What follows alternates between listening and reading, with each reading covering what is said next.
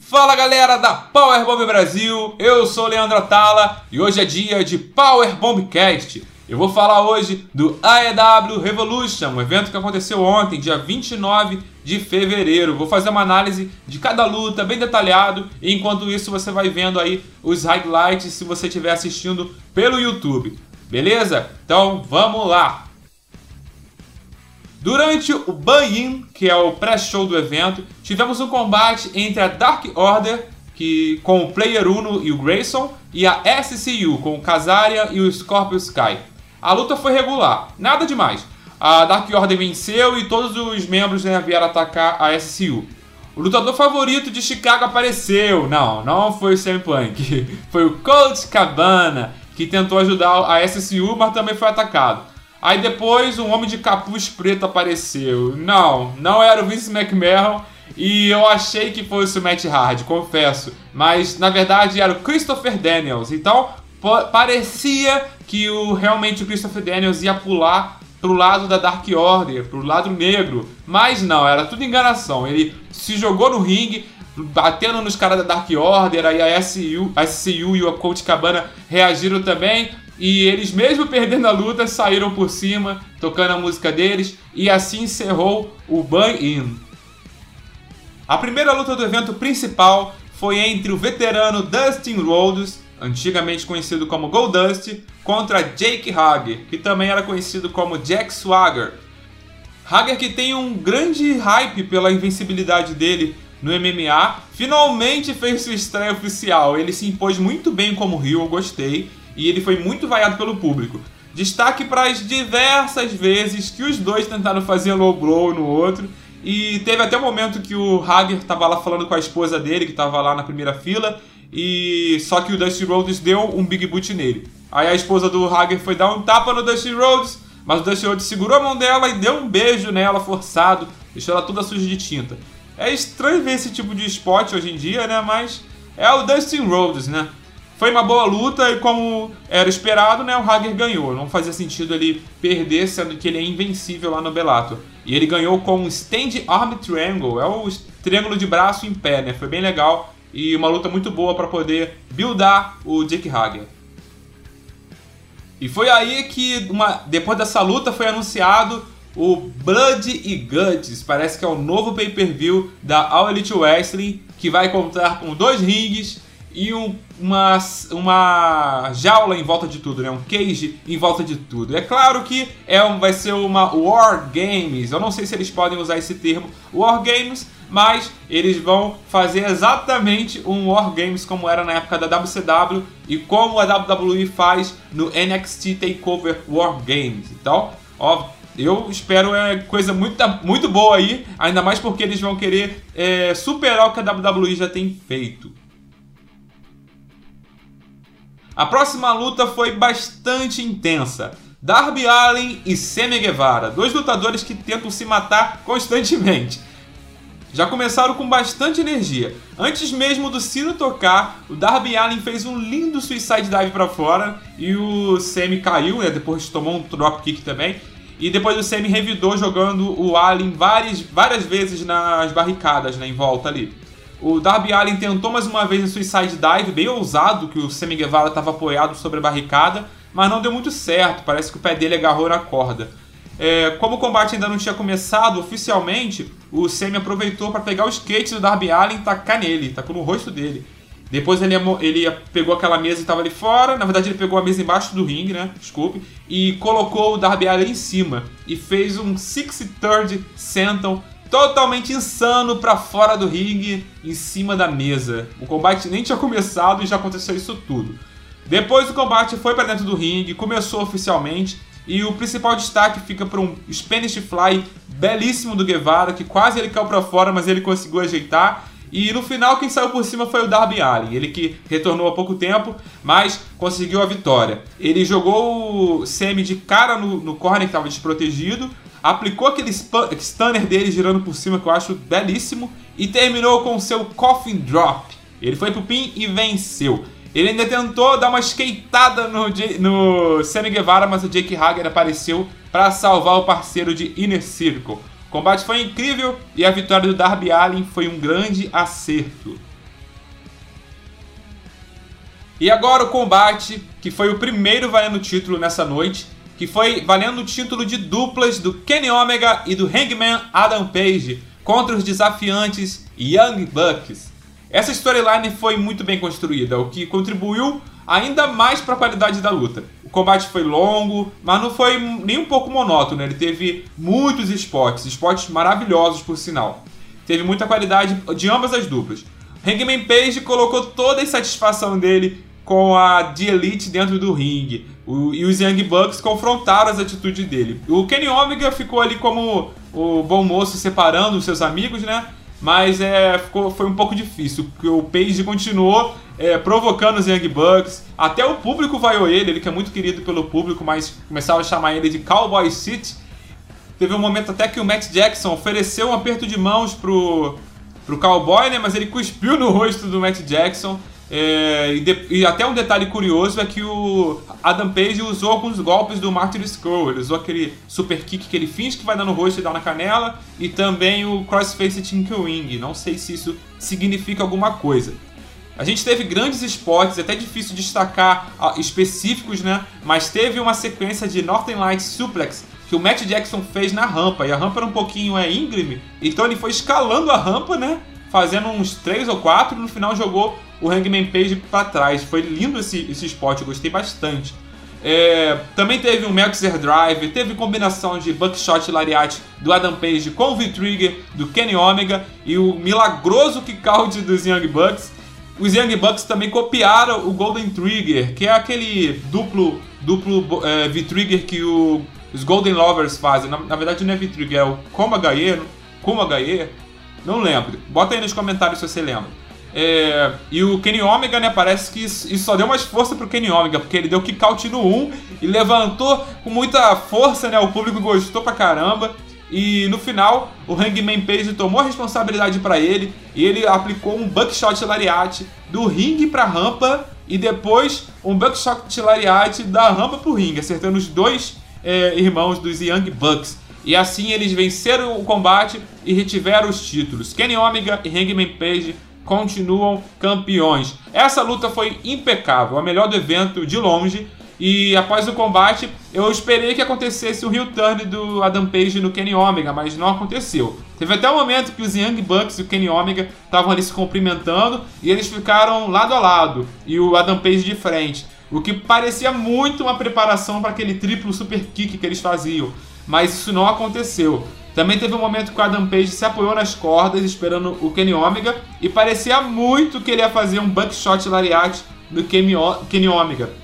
Mas isso também não aconteceu. Isso são apenas algumas dicas que eles estão dando de que essa rivalidade vai continuar. Será que a The Elite vai expulsar o Adam Page ou será que o Adam Page vai se voltar contra o Kenny Omega e é, rapaz, eu esperava ver algo do tipo, mas ah, também foi legal não ver, porque deu a entender que eles vão esticar um pouco mais, continuar ali brincando com a criatividade dos fãs. E essa luta foi ó, sensacional. Cinco estrelas para ela e não se fala mais nisso. A AEW Women's Champion Nyla Rose enfrentou a desafiante Chris Statlander. O fato de acontecer depois do, desse grande combate de duplas que eu falei agora já é algo, tipo assim, bem complicado o nível estava muito alto. Então as duas tiveram que lutar com muita intensidade do início até o fim. Realmente elas entregaram é, uma luta com bastante esforço. Teve é, golpes de muito impacto, né? O primeiro grande momento foi uma tentativa da Statlander de fazer um suicide dive para fora, né? Ali na direção da rampa. A Nala Rose saiu e deixou ela cair direto no chão. E depois a Nala Rose aproveitou para vir correndo e pular para dentro do ringue num lindo, lindo, lindo, lindo spear. Foi, foi demais, foi incrível.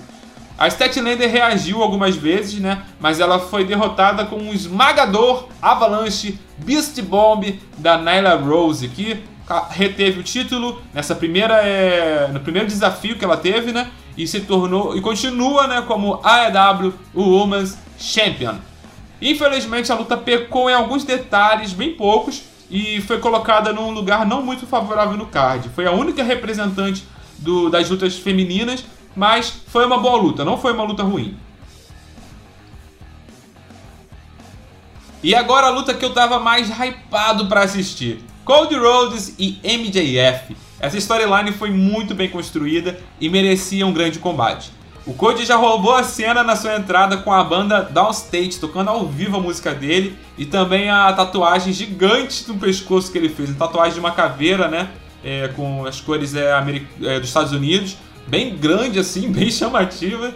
E foi, ele estava acompanhado né, da Brand e do Arn Anderson. Também apareceram algumas outras pessoas ali que levaram ele até a rampa. Já o MJF estava acompanhado do Wardlow. Eu não sei pronunciar direito, mas eu acho que é Wardlow. Assim que o combate começou, o Cody já foi para cima do MJF, que ele teve que sair correndo para a plateia, né, para pegar um pouco de ar, o que foi muito bom porque ele interagiu com o público, né, jogou a bebida deles no chão, provocou o pessoal, hein? é muito bom, o MJF é excelente. Dentro do ringue de novo, o Cody dominou o combate, aplicou um bizarríssimo clothesline. Ele, ele, não sei se você viu isso, mas ele saiu correndo lá nos bastidores. Eu pensei, ele vai voltar com uma arma? Mas não, ele só foi pegar impulso para fazer um clothesline que ele nem estava correndo tão rápido assim. Foi bizarro, foi feio. Talvez foi uma tentativa de fazer algo parecido com o que o Gret Muta fez uma vez, correndo a rampa e fazendo aquele clothesline que foi bonito, mas o, Code, o do Code ficou bem bizarro, ficou feio, feio mesmo.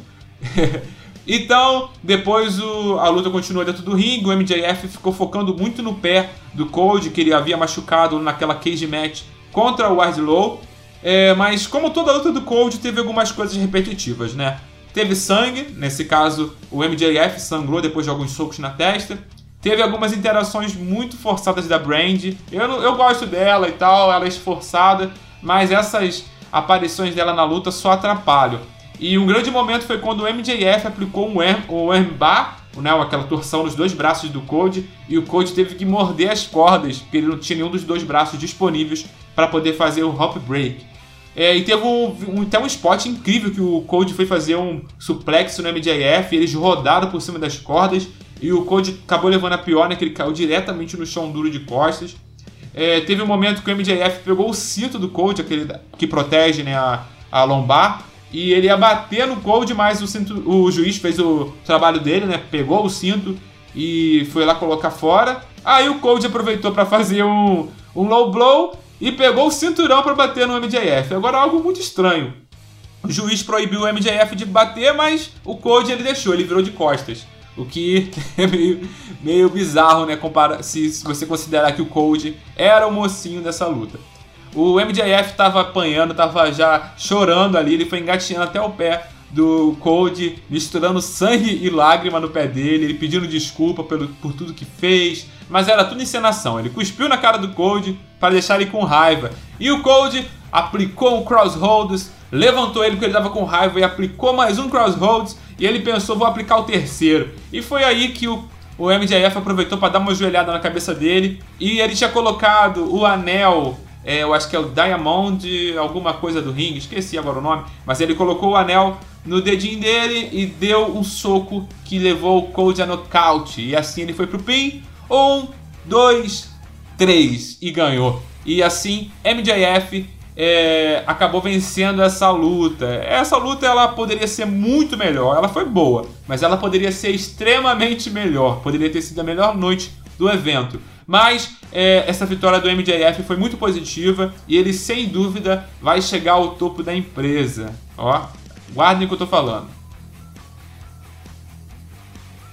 Agora o combate mais curioso da noite. Eu achei que ele seria logo o primeiro do evento para poder passar logo. E o fato da AEW segurar ele até aqui, como penúltima é, luta do evento, só mostra quanto importante ele era, né? O Orange Cassidy contra o bastardo Peck. De um lado, um lutador bem cômico, né? Que tem ganhado uma popularidade extrema, que é o Orange Cassidy. E do outro lado, o Peck, que é extremamente técnico. É, eu ri muito com essa luta, ri demais, de verdade. Teve tudo que eu queria e muito mais, né? me surpreendeu de verdade. Foi uma luta longa. Eu achei que seria uma luta de dois minutinhos, não, mas foi uma luta bem comprida. É, eles não diminuíram a qualidade técnica do Peck e nem ofuscaram esse brilho cômico do Orange Cassidy. A plateia comprou muito bem a luta, o Peck soube lidar bem com esse jeito peculiar do, do Cassidy, que todo o tempo ele fazia algum humor característico dele. De vez em quando ele soltava o, o nitro, né? Ficava rapidão e fazia algumas coisas espetaculares como Suicide Dive, DDT, Superman Punch, aquele Sterner dele que eu acho lindo, aquele stunner que ele faz. E de vez em quando só o fato dele entrar no ringue ou colocar a mão no bolso já era motivo da plateia gritar Holy shit! Holy shit! E no final, os Lucha Brothers apareceram para poder tretar com os Best Friends, que eram os parceiros que estavam acompanhando o Orange Cassidy, e ele acabou se distraindo. Foi aí que o Peck aproveitou para aplicar o seu Brutalizer e o Orange Cassidy deu tap out, acabou desistindo. Eu amei essa luta do começo ao fim, de verdade. Até minha esposa, que não é fã de luta livre, ela não gosta nem um pouco, ela parou para ver e ela falou para mim: por que você nunca me mostrou esse cara lutando? Ela ficou apaixonada também pelo estilo do Orange Cassidy. Cara, que luta incrível, de verdade. Foi a minha favorita da noite. Não foi a melhor da noite, mas sem dúvida foi a minha favorita.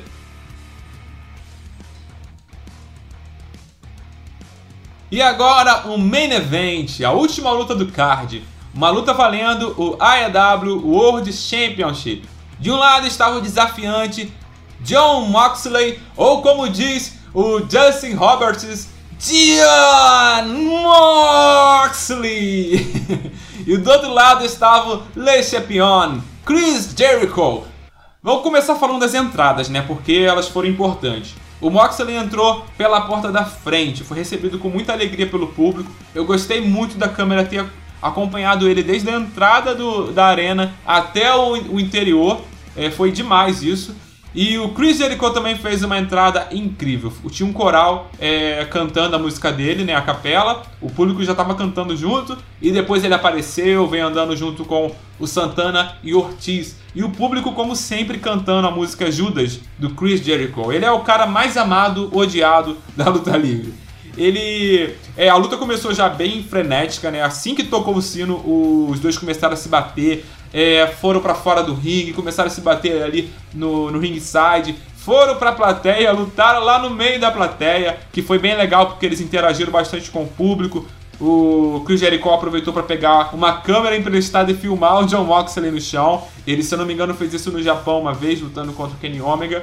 E o Jericho aproveitou essa vantagem, já que o Moxley estava por baixo, e machucou ele na testa, ali, bem perto do olho. Parecia que era até no olho dele machucado mas foi em cima do na sobrancelha ali, no supercílio, e isso sangrou muito, a luta toda isso sangrou. Bastante coisa mesmo. É, depois ele aplicou um powerbomb em cima da mesa, aquela mesa dos caras que ficou marcando tempo ali com, com o ring bell, né, o sino. Ele fez o powerbomb em cima e o Moxley ficou um tempo lá estirado. E o Jericho já estava comemorando, né? Ele bateu mais um pouco, saiu, pegou e tocou o sino e gritou o nome dele, Chris Jericho! Dizendo que ele já tinha ganhado, né? Isso é muito bom, o Chris Jericho é ótimo nisso. É, a luta voltou para dentro do ringue, ele continuou massacrando o Moxley e teve um momento que o Moxley reverteu o, o House of Jericho, que é um Boston Crab, em uma chave de perna. Segundo os narradores, ele aprendeu isso com o Hall of Famer do UFC, Randy Couture, que eu acho que eles estão fazendo um filme juntos. O Moxley estava tentando dominar o combate, mas tinha que lidar constantemente com o Inner Circle que vinha atrapalhar.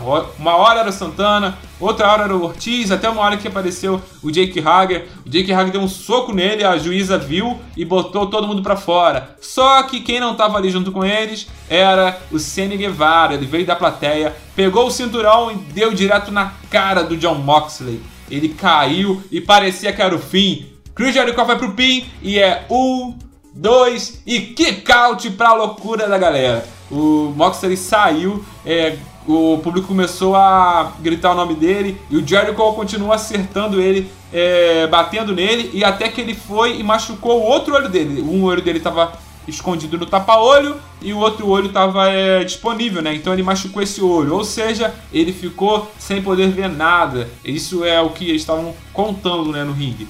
É, mas o Moxley milagrosamente esquivou de um golpe do Chris Jericho e aplicou o para, Paradigm Shift rapidamente no Chris Jericho, aquela versão mais rápida, igual ele fazia na WWE. É, aí o pessoal ficou naquela, caraca, como ele enxergou? Mas aí ele tirou o tapa-olho e mostrou que o olho dele já estava curado, já estava bom aquele olho que tinham furado no, durante um Dynamite. Depois ele pegou o Chris Jericho, aplicou mais uma vez o Paradigm Shift, dessa vez aquela versão que ele levanta e cai parecido com o Blood Sunday e foi pro pin. Um, dois e três. John Moxley, o mais novo AEW World Champion. A luta foi muito boa, o momento foi ideal para o Moxley se tornar o novo campeão. Após o combate, ele até disse que o cinturão não era só dele, mas de todos os fãs, o que é, só enaltece ele como face, isso é bem legal. E agora o Le Champion é ex-Le Champion. O Chris Jericho saiu, né? Não é mais o campeão da AEW. É, ele fez um teve um reinado incrível, ele sustentou muito bem o cinturão até aqui. Ele foi o primeiro campeão e ele buildou né, muita gente, ajudou na carreira de muita gente nesse tempo, é, trouxe os olhos para a empresa, foi, foi bem legal. O Chris Jericho fez um trabalho incrível.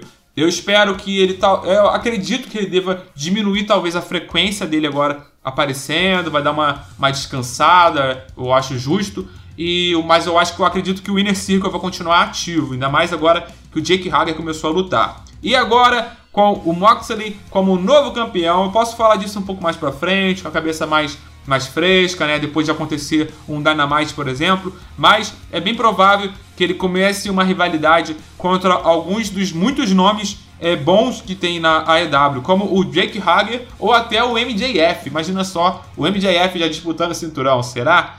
Então, o evento em si, vou falar dele como um todo, foi excelente, foi muito bom, de verdade. Se eu tiver que dar uma nota, daria talvez 4 estrelas, 4.25, por aí. Não sei se eu estou muito emocionado, mas o evento foi bom, de verdade. Eu consegui assistir ele do início ao fim, não cansei, embora ele acabe, acabou um pouco tarde, e foi demais, foi bem legal. É, ele acertou numa coisa que a WWE erra miseravelmente, que é a construção das rivalidades. Ele sustentou muito bem do, do, os, os, shows semanais, veio construindo, como a luta do Cold contra o MJF, por exemplo. Essa storyline foi lindamente construída. A do. Da, envolvendo a The Elite, né? Do Hangman Page do Kenny Omega e os Young Bucks também teve uma construção fantástica. Então, o evento ele já tinha uma base excelente, era só eles não estragarem e eles conseguiram não estragar. Mantiveram a qualidade do começo ao fim, é, foi realmente é, um evento muito bom, de verdade.